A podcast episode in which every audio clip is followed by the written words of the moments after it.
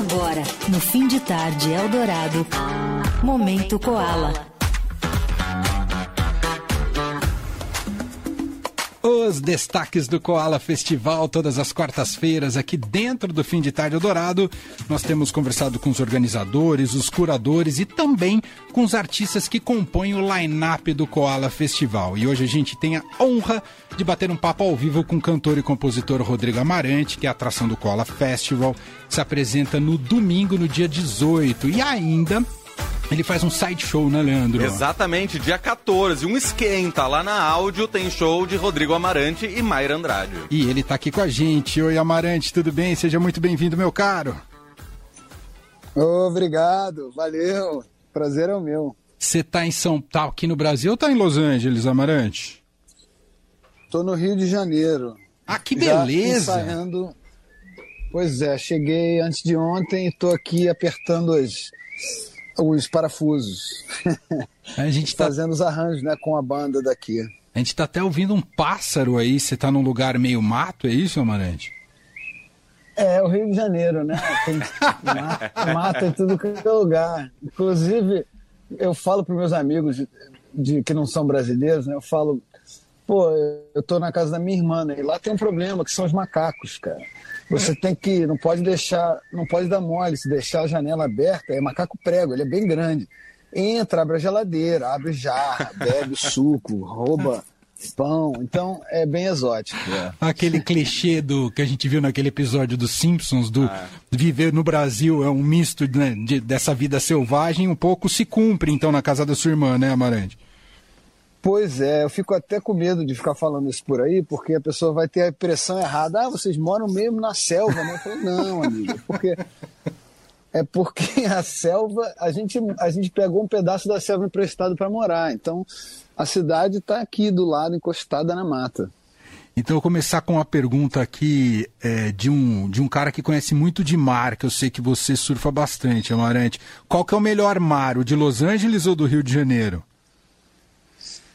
É diferente. Eu, como cresci pegando onda aqui no Rio de Janeiro, né?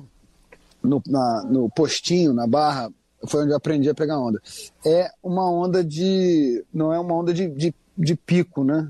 Lá na Califórnia tem muita onda, muitos picos diferentes, mas a maioria é, são picos de ponta, ou seja, tem um quebra-mar ou uma pedra e a onda vai quebrando dali. Então são ondas super longas, mas são ondas meio sem surpresa, entendeu? É, ela é perfeitinha, você vai passeando, tanto é que tem muito pranchão lá, né? Aqui, principalmente onde eu cresci pegando onda no postinho, é uma onda maravilhosa, mas cheia de, de surpresa, ou seja, ela pode fechar no meio, aí você tem que passar por cima, e é uma onda rápida, tem que ser quase num rema, duas remadas já está nela. E, então é bem mais arrojada, a onda a onda, a onda carioca. Mas o Brasil é imenso, né? Eu morei em Fortaleza também, no Ceará, quando era adolescente, e lá é um outro esquema. É um mar um pouco mais mexido, tem um vento e depende, muda muito. Então, mas preferir, eu prefiro eu prefiro gostar daquilo que tem, entendeu? Então, se eu estiver lá, eu gosto de lá. Se eu estiver aqui, eu gosto daqui. Não tem, não tem tempo ruim. Então, e é um critério para você escolher onde morar. Tem que ter, tem que ter mar na frente. Na frente não necessariamente, mas precisa morar em cidade litorânea, Amarante?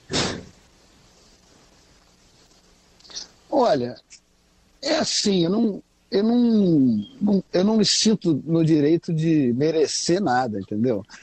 Se eu puder estar perto de um lugar que tem onda, que é bom de pegar onda, maravilhoso. É claro que eu vou tentar isso, mas a vida é cheia de surpresas e coisas que acontecem, caminhos. Então, eu não vou aqui dizer, não, tem que ter o mar, porque vai que, sei lá, a vida me. Porque tem assim, né? A gente. A gente, ainda mais nos Estados Unidos, tem a coisa de ah, quais são, qual é o seu objetivo, onde você se imagina, essas coisas assim. Eu imagino que é interessante, não sei, mas comigo não serve muito. Eu prefiro prestar atenção nas sugestões do acaso e, e porque assim, às vezes a vida dá para gente coisas que a gente jamais pôde, que, que a gente não sonhou. E aí lidar com essas com as novidades, com as novas situações é o grande lance, né? Adaptar, enfim, eu acho que a vida não é a busca do conforto. Tem coisas muito mais transcendentais e maravilhosas e que às vezes até as ruins trazem coisas incríveis, né, pra gente. Então, o meu espírito é esse, sacou? É, tem onda? Maravilha. Não tem onda? Bom, espera uma, a época que dê para dar uma fugida para pegar onda e, e, e, cuido das coisas que, que tem em volta de mim para cuidar, entendeu? De repente aprendo a plantar é, tomate, que é o caso agora, sei lá. Tem, é, tem muita coisa boa na vida, entendeu? Surf é maravilhoso, mas não mereço nada, não. Muito bom. A gente está ao vivo aqui com o Rodrigo Amarante, que é a atração do Koala Festival. Vai fazer um side show também aqui em São Paulo, na áudio. Antes só, até a gente falar mais de música, eu sei que estou pegando assuntos aparentemente laterais, mas eu tenho uma, uma curiosidade uh, é, para ouvir de você, Amarante, que a, a gente gosta muito, a gente é muito fã daquele programa Tiny Desk ali da, da NPR. E eu, eu sei que você passou lá em 2014. Queria que você contasse como é que foi passar no Tiny Desk. Cara, foi muito legal, porque o Bob ficou, ficou um, virou um grande amigo. A gente se conheceu antes de eu gravar esse programa. Eu estava fazendo, se não me engano, a, a turnê de imprensa né, do cavalo e a gente se conheceu e ficou amigo. Então, quando eu fui para lá, eu na, naquela época não tinha muito, acho que era não, é, a Tiny Desk já não, não, não tinha tanto tempo assim. Foi uma invenção que o Bob fez e acabou vingando, né? Uhum. Então, eu não tinha assim grande expectativa, não tinha, eu sabia que existia, mas não era uma coisa assim. Então, a sensação era mesmo é, como se eu tivesse indo tocar no escritório do meu, do meu amigo. Então, eu fiquei na casa dele. Quando fui para lá, em vez de ficar no hotel, a gente, ele cozinha, ele fez lá um, um, um negócio que da família dele que chama bialy, que é como se fosse um bagel menorzinho e tem uma técnica super incrível de fazer com a massa. Você é, é, bota a massa na água e depois assa. Enfim, foi assim, bem, bem astral, bem astral. Mas é estranho, né? Porque de manhã você acorda, vai lá, tá lá o escritório, todo mundo trabalhando, normal. Aí chega na hora de gravar, as pessoas meio que param e, vem, e saem das suas mesas para ver. E não tem amplificação, assim. Tem um microfone que grava, claro, mas era eu tocando meu violão sem amplificador, sem nada. Então é bem assim estranho, né? É, uma projeção Porque... impressionante. Eu estava vendo os números de audiência do seu vídeo lá, já tem quase 2 milhões de, de, 2, milhões de visualizações o negócio e o programa é um sucesso absoluto, né? Ah, é? Pô, nem sabia. Que bom. Diga lá, Leandro. É, eu queria aproveitar, pegar carona na pergunta que o Emanuel fez lá no comecinho, comparando o mar de hum. Los Angeles com o mar do Rio de Janeiro. Você vai tocar no Koala Side Show, que é na áudio, que é uma casa fechada, maravilhosa, mas em um ambiente fechado. Você toca depois no Memorial da América Latina, no domingo, no dia 18 de setembro, no Koala Festival, o último dia do Koala Festival. Tem uma diferença muito grande de tocar num lugar fechado para um lugar aberto? Diferença que eu digo, sei lá, de público ou qualquer outro fator? Tem, tem diferença. E tem uma coisa que eu acho que tem mais a ver, menos a ver com, com o espaço e mais a ver com o público. Quer dizer, num lugar fechado, eu tenho uma vantagem, assim, no sentido de poder hipnotizar mais, com mais facilidade. Ou seja, é, é, existe uma coisa contida, né? As pessoas estão ali dentro e a sensação é de, é de, eu acho assim, da plateia, né? Eu como plateia, você está um pouco mais engajado, mais protegido, mais tem uma coisa mais voluntária de estar tá na frente do palco. No no festival propriamente dito, no lugar aberto, tem uma coisa que é o seguinte: vai ter muita gente ali que não está ali para me ver, entendeu? E está ali para ver outras coisas. Pode estar tá ali, de repente, em frente ao Paco Curiosa, para ver, ah, para ver o que, que o Rodrigo vai fazer e tal. Então, isso tem uma outra energia que eu também gosto, é diferente, né? Que é uma energia de ter que conquistar uma plateia que não é sua, né? Então, é interessante também. Então, isso acaba não necessariamente mudando o repertório, mas é capaz de eu fazer um set um pouco diferente, né? no lugar fechado, capaz de eu entrar numa de tocar mais músicas só de violão e trazer umas músicas mais antigas, não sei, fazer uma coisa mais que, eu, que tem menos compromisso assim de de de de estar tá no pique, né, de fazer um show com pique e tal.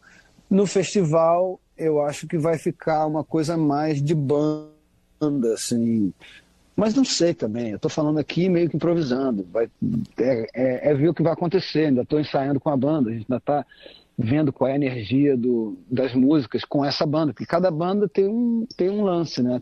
Tem uhum. uma, uma onda. Então eu vou descobrir nesses dias qual é a energia dessa banda, onde que ela brilha, quais as músicas que. onde está o espaço para improvisar e tal. Então, é diferente, com certeza é diferente. E eu acho, eu tô super feliz de poder fazer esses dois shows em São Paulo, que, que é uma das cidades que mais ouve a minha música.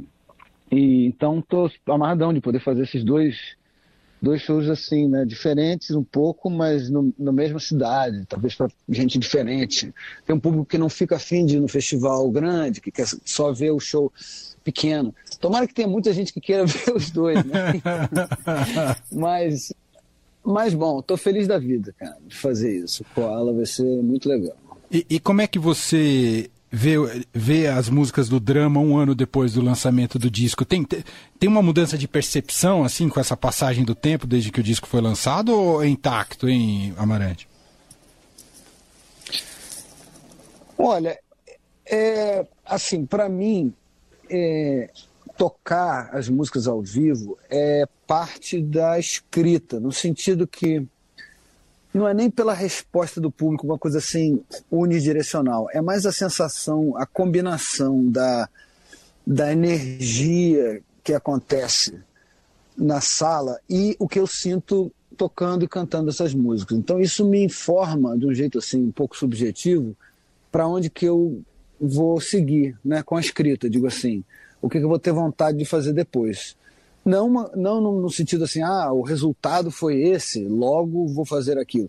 É uma coisa de tesão, assim, de tocar e ver o que que, o que, que, eu, o que, que me move. E a resposta da plateia, às vezes, não é uma coisa assim de palma, né? Às vezes é um olhar, uma pessoa que se emociona, ou às vezes é, tem a ver com uma pessoa, ou duas, ou algumas, no lugar de ser uma coisa inteira da sala e tal. Então é uma coisa sutil. Então, é claro, eu não ouço meu próprio disco, né? Então, as músicas eu vou vivendo com elas e fiz, tive, fui forçado a fazer turnê na Europa, nos Estados Unidos e outros lugares antes de vir para cá por causa da pandemia. Então, eu já tenho uma vivência desse, desses outros cantos, né? Mas agora é outro, é outro papo, porque aqui é meu país, é minha gente, é minha língua, é a minha gíria, meu swing e tal. Então, a, a, o, o que eu vou sentir aqui tem, um, tem um, uma importância maior, né? Uhum. Então, é, sim, vai mudando, né? Um pouco a, a, a percepção que eu tenho daquilo que eu fiz, no sentido de começar a sentir isso apontar para outro lugar. Ainda não sei, mas mas estou sentindo, já estou sentindo. Demais, demais. Diga lá, Leandro. Quando você participa de um festival como Koala, com várias outras atrações, você procura também dar uma espiadinha nos shows que vão rolar antes ou depois, ou não? É concentração total para o seu show e depois fica para uma próxima, para um próximo dia? Ah, eu gosto. Eu acho, eu gosto dessa coisa do festival. Né? Tem festivais com vários tipos de espírito. E os melhores são aqueles que, não sei, através, eu acho, do espírito dos organizadores, acabam gerando uma, uma, uma atmosfera de comunidade entre as bandas e as pessoas que trabalham com as bandas, né? as equipes e os holds e os técnicos. Então, quando o astral é legal, é muito bom e todo mundo troca ideia, encontra gente que não vê há muitos anos, às vezes. E eu gosto, assim, logo antes do show eu fico ali me concentrando e tal, aquecendo e tal, mas, mas gosto de chegar bem antes, ver as outras pessoas tocando. É muito, com, muito comum eu ficar depois também, ver o show dos outros. Eu, eu gosto, eu acho barato. O, Amarante, eu li numa crítica sobre o seu disco, sobre o drama, uh, que considerava sua música, usava o adjetivo difícil. Essa Essa questão de língua. Essa questão de linguagem musical. Ué, tem quem goste, tem quem goste e tem quem não gosta, entendeu? Não tem negócio de ilusão de. Eu acho até um elogio. Se alguém acha difícil, quer dizer, agradou a todo mundo, tá fazendo alguma coisa errada. Mas bom, continua. Pode continuar. Não, não, era nesse sentido. Se essa questão de linguagem musical e a questão, não sei se você se tem uma cobrança de ser universal e como dosar isso na hora de, de, de ser, ser, comunicativo, mas respeitar a sua expressão artística. Olha, eu acho que ser universal ou, se propor a isso é, bom, em primeiro lugar, uma coisa bastante maleável, né? Mas eu acho que o interessante disso é tentar comunicar algo que transcenda até a língua que está se cantando. Ou seja, é, comunicar uma, vamos dizer assim, uma emoção, um pensamento ou uma história, às vezes, que possa transcender o seu lugar específico, de onde você está falando e para quem você está falando. Eu acho isso legal. É mais ou menos um lado da música popular, né?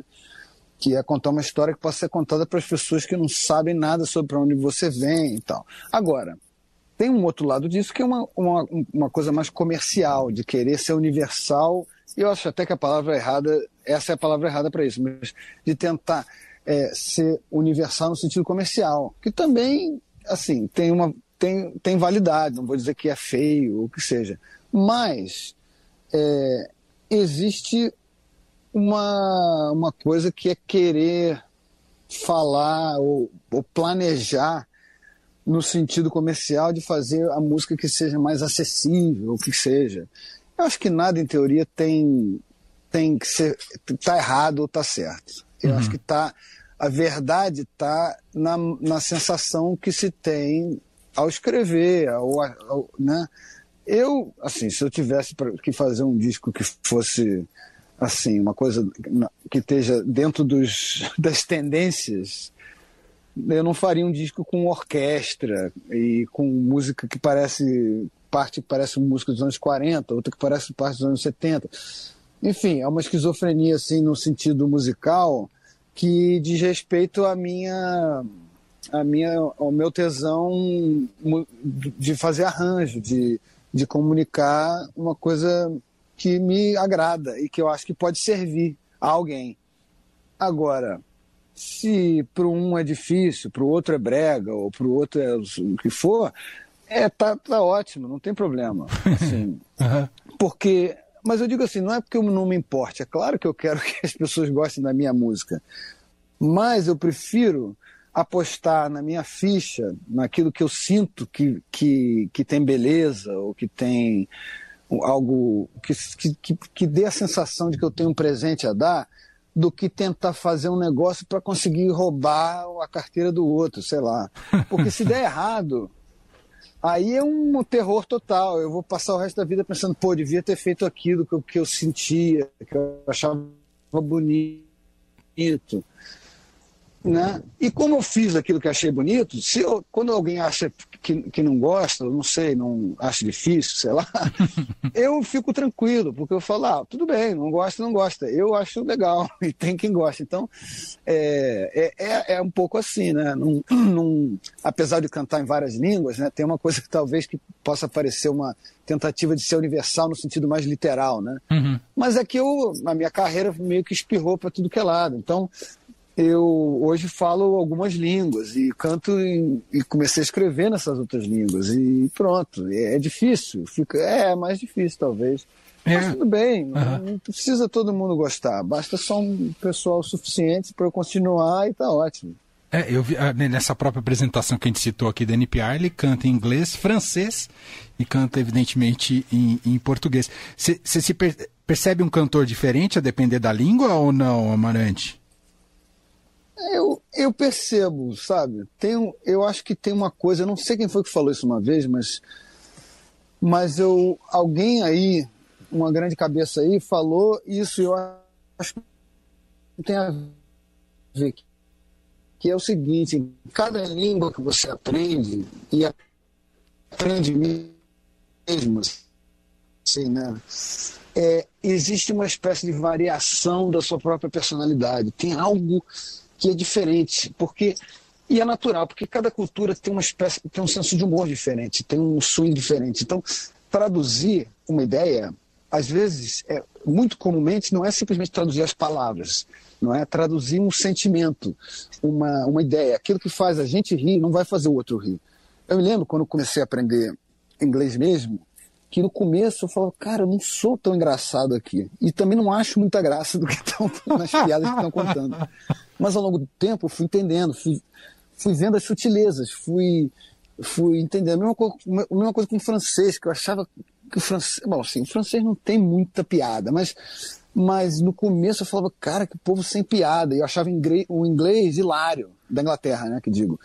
Ao longo do tempo eu comecei a aprender melhor e fui prestando atenção, entendendo a, coisa da cultura, né?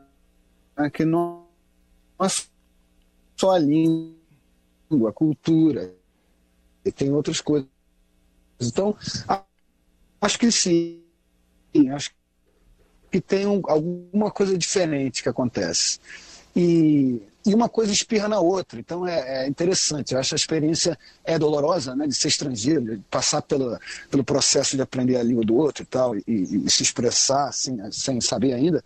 Tem uma coisa um pouco dolorosa, mas eu acho válida e, e uma experiência assim. Eu, eu tenho um pouco a gana disso. Eu, eu gosto. E depois que você aprende a língua do outro, né, viajando ainda mais pelo mundo e tal, eu tenho acesso às histórias e às explicações e, e às lendas e às receitas. Então é maravilhoso. Muito bom. Esse é Rodrigo Amarante, então vai estar, só para a gente reforçar mais uma vez, no Koala Festival no dia 18, no domingo, né, ingressos esgotados, mas como estão os ingressos esgotados, quiser assistir o Amarante, ele vai estar no dia 14 na áudio aqui em São Paulo. Vai ter show da Mayra Andrade também nesse mesmo dia. Então, imperdível, um esquenta de responsa antes do Koala, a apresentação aqui na cidade. Uh, e eu também queria dizer que o Amarante vai tá, vai passar aqui pela Rádio Dourado, oh. pelas nossas dependências, porque vai fazer uma session com a Roberta Martinelli aqui no Som Alpino. Você tá sabendo, né, Amarante? Tô sabendo, tô sabendo.